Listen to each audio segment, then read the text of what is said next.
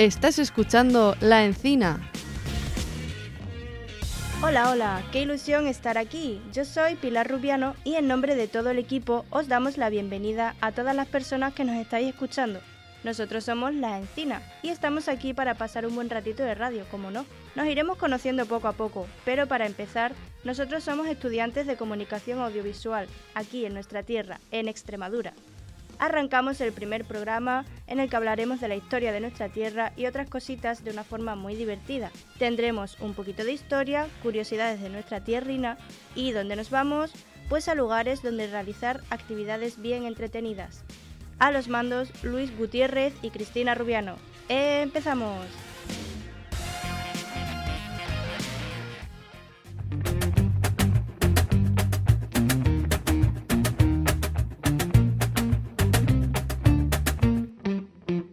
Alberto Balaer, Sergio Trigo, ¿qué nos tenéis que contar sobre el lugar en el que vivimos y en el que nos hemos criado? Muy buenas a todos, con mucha ilusión empezamos la primera sección de nuestro podcast. Esta sección se llama Raíces y antes que nada debemos contextualizar nuestra tierra y tratar algunos datos interesantes que nunca está de más recordar o saber. Sergio y yo os acercaremos a nuestro hogar, Extremadura. Así es, debemos saber de dónde venimos para llegar a nuestro destino, y así rápidamente. En primer lugar, ¿sabes de dónde viene el nombre de Extremadura? Uf, pues recuerdo algo que estudiamos en el colegio, pero ahora mismo no, no sé decirte. Tiene que ver con el Duero o algo de eso, ¿no?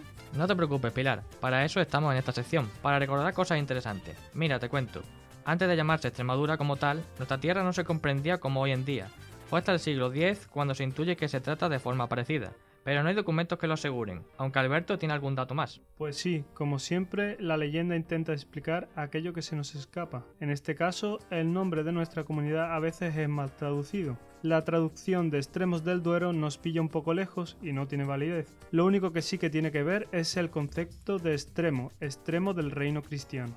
Pues qué interesante, ¿eh? Parece que empezamos fuerte. Como ya sabemos, nuestra comunidad se constituye hace 40 años, en el 1983, y también como dato importante encontramos la simbología de nuestra bandera. ¿Sabéis qué significan nuestros colores? A ver, mm, el verde siempre se ha dicho que es el color de la esperanza, pero puede tirar también por los árboles. Así es, Pilar. Constituida por tres colores, encontramos el verde como la esperanza, por la nueva Extremadura que nace.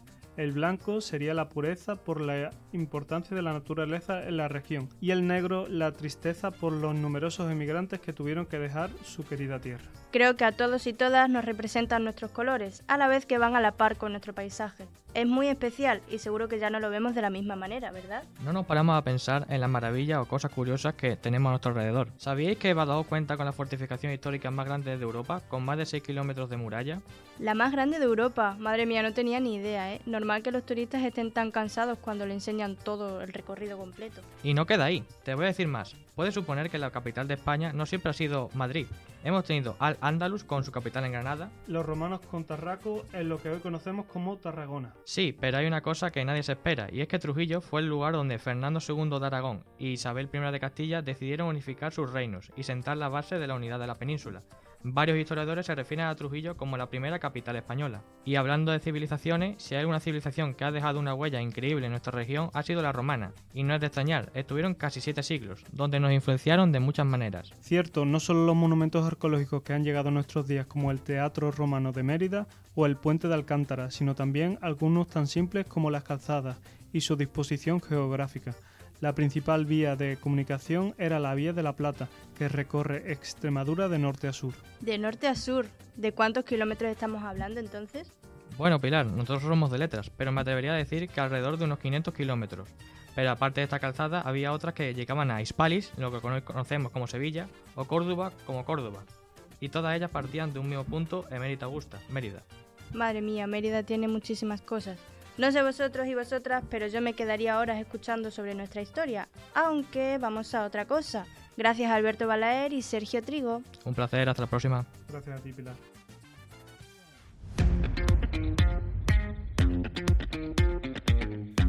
Síguenos en nuestras redes sociales La Encina Podcast.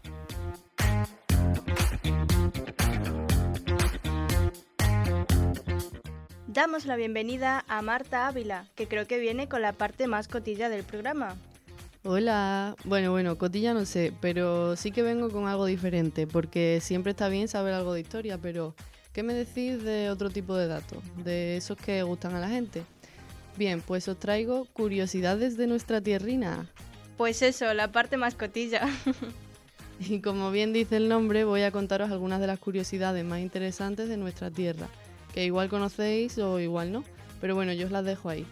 Suena muy interesante. Vamos a escuchar a ver qué nos trae Marta. Pues mira, para empezar, sabéis que uno de los símbolos por excelencia de nuestra región es la cigüeña, ¿verdad? Así, así suenan. Pues es que resulta que aquí en Extremadura y en España también se encuentra el único pueblo europeo de la cigüeña. ¿Sabrías decirme cuál es?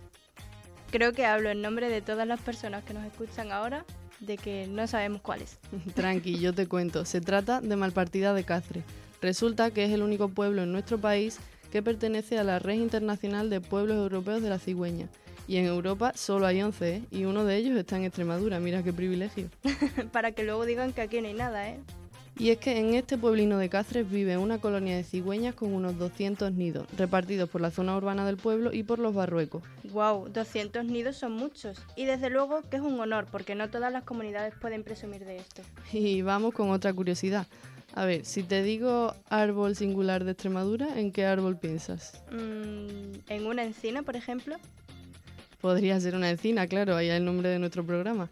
Pero no, se trata de un alcornoque y concretamente alcornoque de la Fresneda, situado en Aldea Nueva del Camino, en Cáceres. ¿Qué te parece? Pues mira, tiene unos 500 años, mide unos 20 metros de altura y el diámetro de su copa llega hasta los 27 metros y medio, o sea, un pedazo de árbol. Tiene que ser increíble estar delante de él. Y tanto. Y bueno, ya para terminar, que está seguro que la sabéis. A ver, a ver, ¿qué tenemos aquí?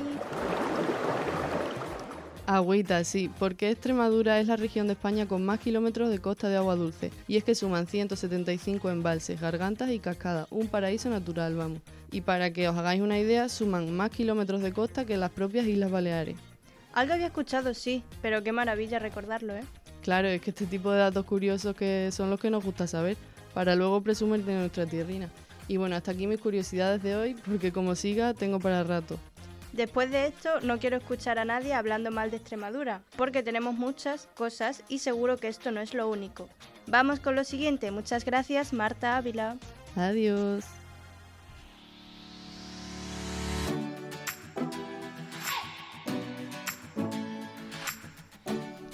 ¿Qué pasa? ¿Cómo estáis? Yo soy Nerea y bueno, en la sección de hoy os traigo cosillas bastante guays que podéis hacer en Extremadura. Porque sí, hay muchísimas actividades que igual pues no conocemos, así que os he traído un top 3 de los más interesantes. Uy, uy, a ver qué podemos hacer como plan especial con los amigos. Os traigo tres actividades, una en tierra, otra en mar, o en este caso en base, y otra en aire. Para empezar, en la de tierra tenemos el karting de Olivenza. Espero que alguna vez hayáis jugado al Mario Kart, porque si no, la verdad es que os diría que no tenéis infancia, pero bueno, este no es el tema.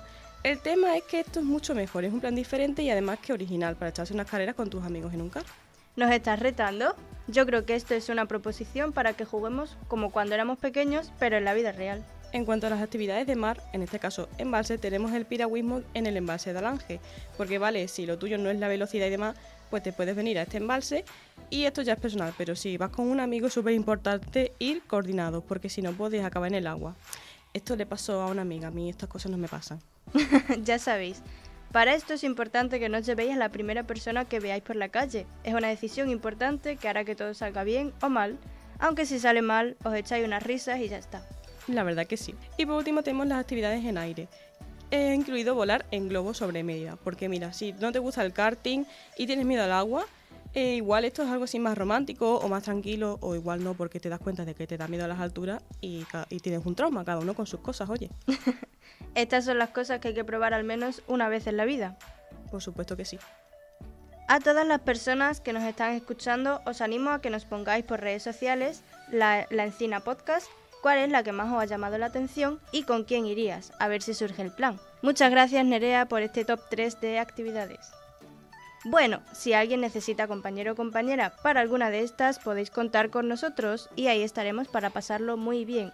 También como en este programa que se nos acaba ya. Recordad que nosotros somos La Encina con las redes sociales en Instagram La Encina Podcast y recordad que esperamos vuestras respuestas y que os echaremos mucho de menos. Nos vemos la semana que viene con el siguiente programa. Adiós. Puedes escucharnos en Onda Campus, iBox o Spotify.